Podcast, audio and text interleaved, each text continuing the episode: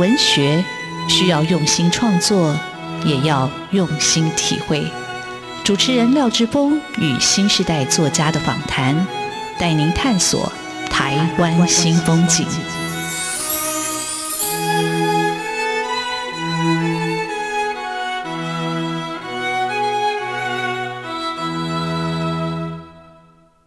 台湾新风景，我是主持人廖志峰。台湾新风景，台湾新风景，让我认识台湾新时代的作家，看见台湾文学的新风貌。我们的岛，故事依然继续书写。各位听众朋友，大家好，今天为各位听众朋友邀请到的作家叫徐政甫。政甫非常的年轻，今年才二十六岁。他刚刚出了他第一本书，叫《巡洋记》。这本书是台北文学年金奖的。得奖的首奖作品，那非常非常的厉害。那写的主题刚好是我也有一直有兴趣的西藏跟吐蕃的议题。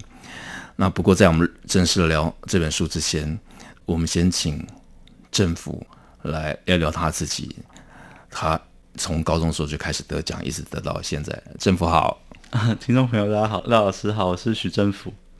哎政府，你高中就开始写稿，那那时候写的就是小说，那本小说叫《太阳》。你聊聊这一段文学的旅程怎么开始的，好吗？好，我高中的时候写了一篇小说，短篇作品五千字而已，叫做《太阳》。那那个是投稿给台金店青年学生文学奖的作品。那当然，事实上那个时候，其实我对小说写作经验是很少的。其实我大部分时间都在写散文。那那个时候，其实我这个我讲过。不止一次，所以大家可能很多人知道，是很喜欢吴明益老师的读者。因为我高中的时候，我第一次感受到某一种文学启蒙，其实是读吴明老师比较年轻的作品，叫《蝶道》。那那是一本写蝴蝶的散文集。那我其实从非常小的时候，我就是一个非常热爱蝴蝶跟昆虫的人，所以我后来也是就读了台大昆虫系啊，虽然。对很多人来说，台大昆虫系像是一个跳板科系，因为在台大里面，它的分数相对低。但我真的是满心的觉得啊，我天生就是非常喜欢昆虫，所以后来选台大昆虫系。那我很小的时候，大概在小学一二年级的时候，那个时候我妈吧买了一本远流出版的《昆虫图鉴》放在家里。那个时候，那个年代开始非常兴盛这一种。自然科普或者说图鉴这样的作品，那我放一本在家里。那我都市小孩，我是台北小孩，没有看过那些大自然的东西，所以我小时候看着我就觉得哇，我天啊，这个世界上有这么多种东西。所以我小时候其实非常热衷于在家里背图鉴，就是看什么昆虫长什么样子，它叫什么名字。然后到野外去的时候，比如说跟爸爸妈妈去郊外踏青，我就说啊，这个我知道，这个叫做。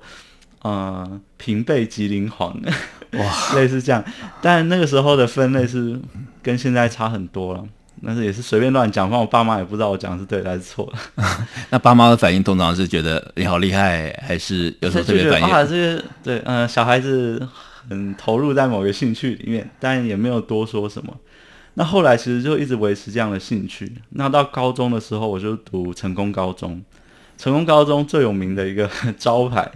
就是他有一个蝴蝶馆，嗯，陈维寿老师，对，那个陈维寿老师是很早以前的一个民间的非常热衷于蝴蝶的，算是收藏家吧。那小时候其实也看过一些什么汉生小百科这样的书，里面有介绍他。所以我高中进了成功高中之后，其实就很长一段时间，我很浸泡在昆虫的世界里面。那我高中也是生物社的，那我们生物社跟昆虫馆的关系就很密切。所以我常常去看那些很了不起的蝴蝶收藏。那那个时候开始，高中开始自己的行动能力比较强，就是开始会假日的时候自己跑到山上去看蝴蝶啊，看什么的。那个时候非常的狂热，就一个人假日的时候跑到就是荒郊野地去，或是上课不上课，还是翘课出去看蝴蝶，开始累积一些野外观察经验。那那个时候我还完全是一个觉得。哦，我不懂艺术，我不懂文学，我就是一个纯正的所谓的理科生。我就喜欢昆虫，喜欢自然。那那时候我就读到吴明益老师的《蝶道》，应该是一个朋友给我看的，我就突然受到感召，就哇，原来这些我也有的自然经验，它可以被写成非常美妙的文字。所以我开始就是用上课的时间，把我野外的一些经验写成像日记，写成像游记一样的东西，然后反复的修改。这算是我的写作的启蒙。那后来当然去投稿，第一次投的稿，投的文学奖叫做余光中散文奖。哦，那题目是跟昆虫有关吗？对，我第一篇在讲名字真是太害羞了，嗯、但基本上是跟蝴蝶有关的散文，那才两千字左右而已。那第一次投的时候很幸运，就好像得到三奖嘛，哦，好厉害，得到一笔奖金。那那个奖金我记得是一万块，对于高中的我来说，那简直是一笔可以买下世界的天文数字。所以就觉得哇，我天啊，原来这样子写，它是有收入的。呃、哦，那你买了望远镜吗？还是 我忘记我买什么了？可能拿来买啊，有可能是跟摄影设备有关啊。其实我后来好几年的时间，十年的时间吧。很多钱，所有的稿费有一半是拿来当旅费，一半大概就拿来添购摄影设备。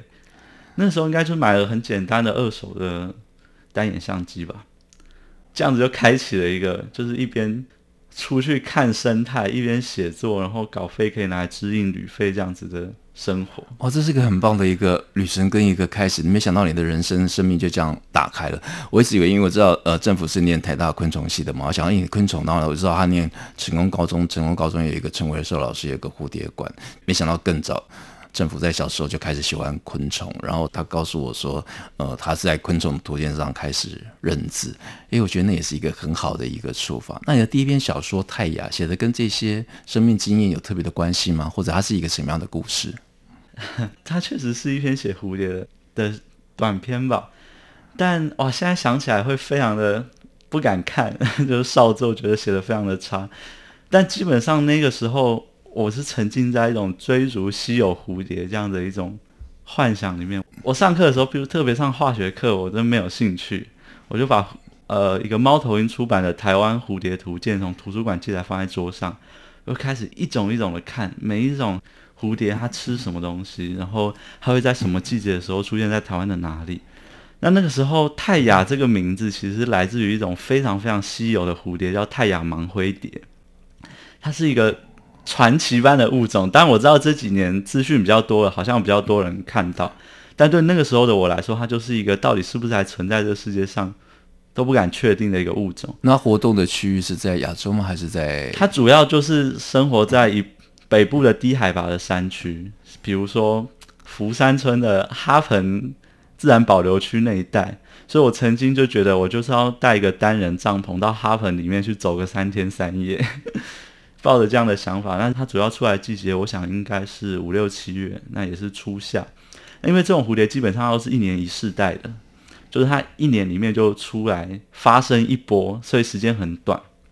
所以要寻找它，通常都是门槛比较高。那基于它的生存环境，它的生存的地理的范围，基本上很大程度上跟泰雅族有重叠。那当然，我那个时候绝对是对于文化的了解非常的浅薄。但是我们其实有一个习惯，在很早一九六零七零年代环境主义开始的时候，我们就很习惯把哦，不对不对，更早更早，反正就非常非常早以前，大概是。跟殖民时代连接的，就是我们觉得原住民或者是土著这种所谓的被现代化碾压之前的文化，我们会把它理解为某一种纯净的自然。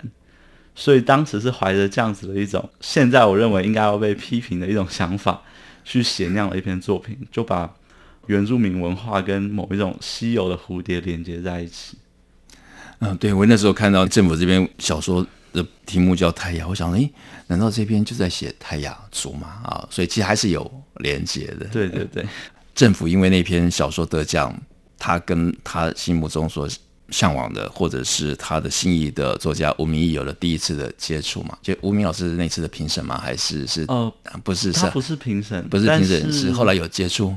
我跟吴明老师主要的接触，可能可以讲两个，一个就是我最早读了他的书之后，我去听他的演讲，是那那个次的演讲，我也有受到一点感动，在我记得在荒野保护协会，是那那个时候把碟刀拿给吴明老师签名，时间好像是二零一二年的三月二十四日吧，因为签名上面有写日。那另外一个结束就是在之后嘛，就是之后他看到泰雅的给你的意见嘛。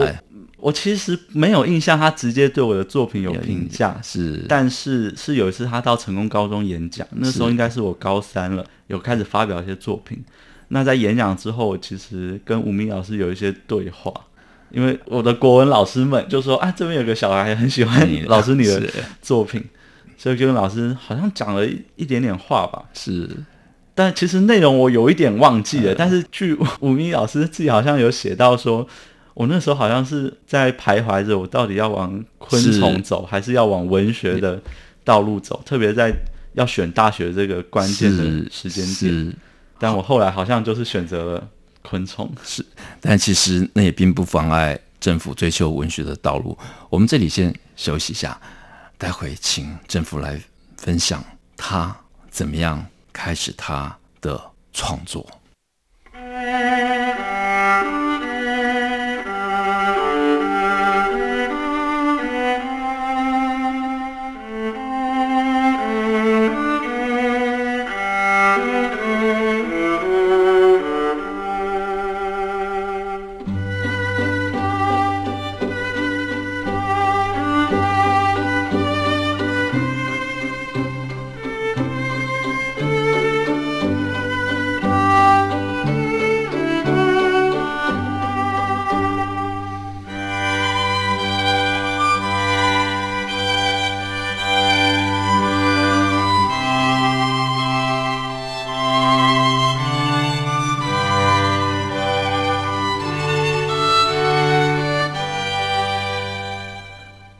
新风景现场为各位听众朋友邀请到的作家徐政甫，政府出版了他的第一本书，叫《巡洋记》。那距他开始写稿得奖，其实也过了好多年。那在这本书里头，政府并没有收入他过去的得奖作品，反而是以主题式的方式来出版了他第一本书。那这本书叫《巡洋记》，我当年也是文学奖的评审。那我那时候的印象是。叫《西藏度王经》，那从《西藏度王经》到《巡洋记》的出版，这是一段怎么样的故事？待会再让政府来说哈。那当年这本书得奖的时候，呃，其实评审对这本书的看法讲得很清楚。那我在这里也念一下，让听众朋友对政府作品有一个认识。啊、呃，这是一部情感真挚且技巧纯熟的作品。将田野调查的结果结合了精密的小说技术，充满了对历史文化的深情关照。寻找云豹作为全书的推进力量，最后却消解于西宁的动物园中。结合全书的度王经隐喻，带出西藏自然景物与人文风土的消亡。既是结构精巧的小说，亦是对人类人事的深刻。口吻啊，啊，这段评审的评语讲得非常的清楚，也非常的好。那也是我们对这部小说的一个看法。那在上一节的访谈中，各位听众朋友可能可以感觉到，政府其实我觉得他就是一个充满了童心、充满了好奇、充满了对知识的追求。这种追求把他引导到了室外，把他引导到了自然，花了很长的时间，田野在追寻他自己。然后才有了这部的作品，这部作品叫《巡洋记》，本来叫《西藏度王经》。好，政甫来讲这段书写的故事是到底是怎么样开始的？还有在书里头写哪些精彩的故事？好，基本上这本书叫《巡洋记》，那基本上我用一句话把它讲完的话，它其实是一个追寻雪豹的故事。大家不知道知不知道雪豹是什么？它就是一种生活在青藏高原。它海拔四五千公尺的一种猫科动物，人如其名，它就是一种 接近白色的豹。那当时对我来说，我真的觉得哇，这简直就是一种神话。那事实上，我第一次去西藏，再去拉萨，比较算是跟团去的，因为那个时候我去广州中山大学交换。那大家知道，交换生从来都不是去读书的，所以我就跟老师随便就请了一个月的假，说我要跑去拉萨。那那个时候，那老师也就随便就答应了吗？对啊，基本上老师不会刁难，刁难交换生就是刁难自己。但那回来不用写报告吗？我跟你说，你可以请一个月，不用，都不用，都不用，好，都不用。啊，有没有交换过？是我很好奇。对，反正我去的时候是这样子。那那个时候我到拉萨去，当然对西藏充满各种的美好的、浪漫的想象。那那个时候我当然已经是一个生态爱好者了。大家知道拉萨它其实就是一个大城市。我就问我的向导说：“这趟能不能看到雪豹？”那个时候我不知道为什么，我突然才知道世界上有雪豹这个东西。那么向导就跟我讲说：“没有，那是神话。”啊，那个时候我就想：“我天哪，什么叫是神话？到底有没有这东西存在呢？”所以后来好几年的时间，其实我很大程度上我都在想要看雪豹这个东西。我甚至还想过，我是不是要去拉达克、去尼泊尔的什么什么样的地方去走个。两个月 深入雪山去找雪豹，那当然后来我非常幸运的透过各种管道，我可以到青海的一个山水自然保护中心的雪豹研究站去那个地方待了很长一段时间，然后获得很多的经验。那事实上在这之前呢、我刚开始在申请台北文学奖的时候，我对于雪豹的认识还非常的少。那时候我就觉得哦，我就是写个雪豹吧。我其实那个时候我也真的还没有真的启动各种看雪豹的旅程。那那个时候其实我心中想的是，我们台湾一般人认识西藏的议题各式各样，我们其实都很熟悉的。那时候我其实就怀着一种可以说是愤青嘛，文青的浪漫想象，觉得我要把哪一些议题写出来。当时取了西藏度亡记这个名字，某种程度上就是觉得好像在面对一个呃衰亡的死亡的一个群体，然后在。结合他们本来宗教的宗教的一些素材，把它写成小说。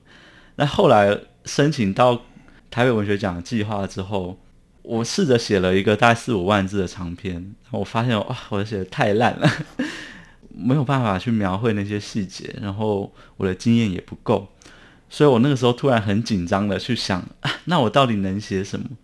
于是我就开始把追逐雪豹的这些经验变成一个主轴，那最后。在完稿之后，我就把它改名叫做《巡洋记》。那我其实，在最后完稿要出书之前，那有人就问我说：“其实你这一整本书都在写一个人追逐雪豹的经验，那那其实就是我个人在过去这五年以来 去追逐雪豹的经验，把它综合起来的。”那想说你为什么不叫雪豹呢？那事实上也有不止一本书叫做雪豹。那一方面是因为这个名字很多人已经用过了。虽然我本来也曾经很认真的要用这个名字，但后来其实我觉得我选择用《巡洋记》有一个很重要的原因，就是我过去很长一段时间以来，我都在进行所谓的生态旅行，我都要去看某一种动物。但事实上，我们会发现，我们在追寻这些所谓的生态的自然的东西的时候，绝大多数你都要面对一个社会的媒介，你要面对文化的媒介。像书里面写到的，其实你要克服的绝大多数都不是地理的障碍，其实都是主权的障碍。比如说雪豹在的地方，我们要看雪豹这件事情，它会牵扯出哪一些议题呢？最直接的，我们会讲环境退化嘛，这是最典型的。但是环境退化，它一定会牵涉到历史、政治，它牵涉到可能五六零年代以来的农业跟牧业的冲突，它牵涉到矿业，因为矿业会是最直接的对于草原的一种伤害，那为什么会采矿呢？它又牵涉到可能是国家尺度以上的国际尺度的一种政治角力，所以实际上我要去看雪豹这件事情，这么单纯、这么简单的一件事情，它牵扯到了除了自然生态的议题之外，绝大多数都是社会的、文化的、政治的议题，所以其实也是我为什么后来会读地理所。其实我读地理所，我做的东西是比较偏向人文地理，嗯，文化地理学的。其实很大程度上就是我在看生态这个过程中，我发现所有的议题都是有关人的议题。当我们说这个东西叫做 自然书写的时候，我们要回答的东西就不是一个，或者说自然文学，我们所要讨论就不只是文学这个范畴里面，我们要讨论的可能是人跟自然的关系。那世界上 有一群人，就是拼死拼活的花他们一辈子的力气在讨论这个议题。那那些人通常不在文学圈里面，可能就是在地理学或是人类学界里面。呃，我觉得政府的一个书写的经验跟一个书写的切入，我觉得非常非常的棒。呃，其实所有的文学，我觉得它一定是在回应或者反映这个现实。那只是透过书写，让我们更清楚或者可以。有一个脉络去理解，那政府他自己是念昆虫，然后又念地理。我想，哇，这个从生物的到一个更大的这生物所依附附着的这个地表的一个活动，我觉得就一个广大的一个世界，仿佛就在我们眼前展开了。也许我们就跟着政府的书写去认识地理环境。那我觉得很重要的，它也让我们去反省我们跟自然的关系。然后我觉得，在一个这样一个年轻的一个作家身上，我觉得我们就看到了一不同的一个书写的面向。我想这也是台湾新风景一直以来希望透过新时代的作家来传递这种新时代的对世界的一个观察。我觉得非常非常好，就每个人去反映自己真实的一个情感。那我想政府如果不是对昆虫或者是对生物有兴趣，他不会去花那么多时间去做追逐这个雪豹的一个踪迹。那政府在追寻这个雪豹，其实我想到我自己小时候，我在圆山动物园也看到了所谓的传说中的动物，叫台湾云豹。就台湾云豹，大家已经说它已经是绝迹了，所以我一直不晓得我小时候看到那个云豹。我到底是真的有看到吗？还是我记忆中的那个云豹？那听说云豹现在是真的是绝迹了。现在动物园有的云豹好像不是台湾的云豹，好像是不晓得哪边引进来的云豹。但是我一直觉得豹，这个豹好像就是一个非常非常的神奇的一个生物，它就好像是一种象征，又好像是一种森林的守护者。我不晓得，我们我们看那个泰山，我觉得泰山或者是讲那个丛林世界，就是有一个神秘的智者，就是一个豹，那个豹就守护这一个在这个丛林头长大的那个少年，让他成为一个救世主一样的一个传说。我们这里先休息一下，待会再请政府来讲这本书到底为什么叫《巡洋记》，还有《巡洋记》是一个什么样的故事。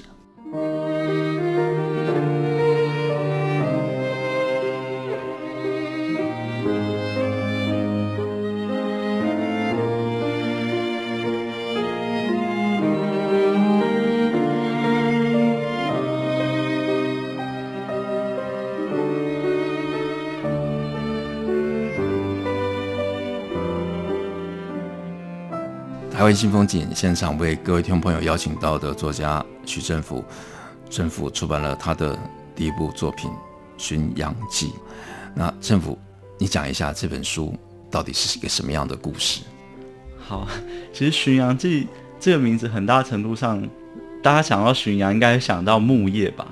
实际上，因为我到那个地方去，我很大的时间都是在接触牧民人家。因为那个地方真的是距离城市，应该说藏区比较偏远的地方，会有雪豹出没的地方，大概都是距离城市起码也有几百公里的地方。所以我有很大时间其实是在接触牧业，或者是说牧业生活。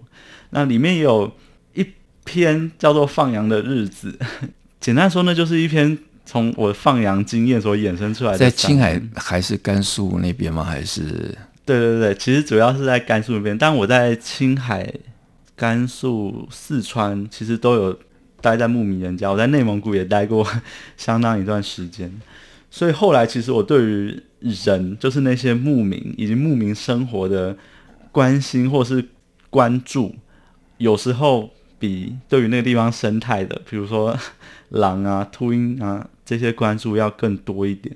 但实际上，他们就是一个 镶嵌在一起的关系，因为你看牧民的生活，其实某种程度上，它就是反映了那个地方的地理环境，那个地方的草是怎么长的，所以他们会过着怎么样的一种生产实践。所以我后来是选择《巡洋记》这样的名字，因为我觉得，如果是叫雪豹的话，大家其实会有一种旅行文学的想象，但也没有错，这本就是一本，你要说它是旅行文学，我是不会反驳了。但我希望它其实。呈现出来，我在追逐这些自然生态过程中，其实我的心有很大一部分是放在社会文化上面。